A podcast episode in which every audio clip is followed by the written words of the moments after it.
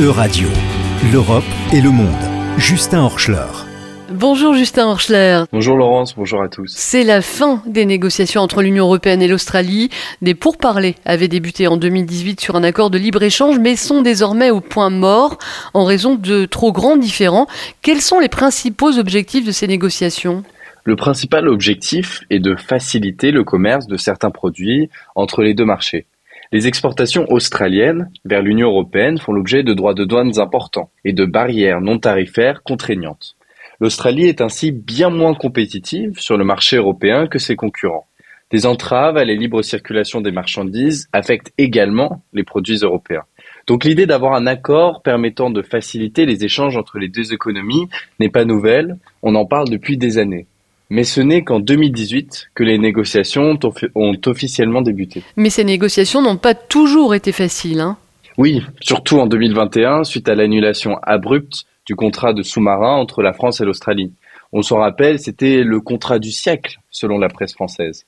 Cette rupture du contrat, qui portait sur la commande de 12 sous-marins, fut considérée comme une trahison et une humiliation par Paris. Cet incident a eu une répercussion sur les relations de l'ensemble de l'Union avec l'Australie et en conséquence, les négociations commerciales furent interrompues momentanément. Et en plus des tensions politiques externes aux négociations, il y a eu des divergences sur l'accord lui-même. Oui, en effet, Laurence. Les exportations australiennes de certains produits furent l'objet de désaccords. Ce sont notamment le cas de la viande ovine et bovine, ainsi que du sucre. Et en plus, les négociations se sont portées sur l'épineuse question des appellations d'origine protégée, ce sont pour rappel ces labels créés en 1992 pour garantir le monopole d'une région déterminée sur ses savoir-faire et ses produits, notamment sur les fromages, vins, viandes. L'Australie ne souhaite pas garantir le monopole de la marque de certains produits aux producteurs européens. C'est un sujet sensible en Australie, car des entreprises y produisent des produits similaires à ceux européens.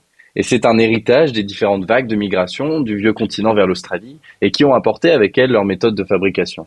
Pourquoi conclure cet accord aurait été particulièrement important sur le plan géopolitique? Oui, assez important puisque l'Australie est riche en matières premières qui sont très stratégiques.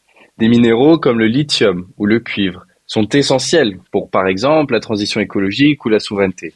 Le lithium est nécessaire à la fabrication des batteries électriques vous comprenez donc l'importance de cette ressource, car nous dépendons de ces batteries dans nos voitures électriques par exemple, nos téléphones, nos équipements militaires, etc.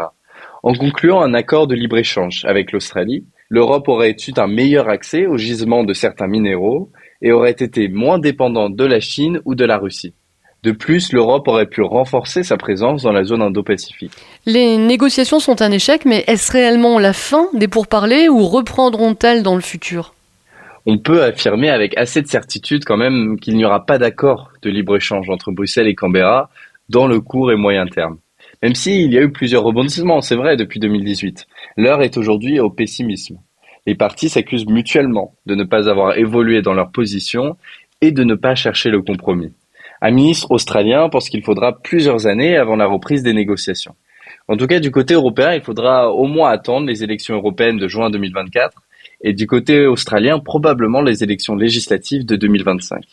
Même si les Européens perdent à ne pas conclure avec Canberra, cette nouvelle est surtout décevante pour l'Australie, qui a pour projet de diversifier ses échanges économiques et de pouvoir commercer plus facilement avec le marché européen. Merci Justin Horschler.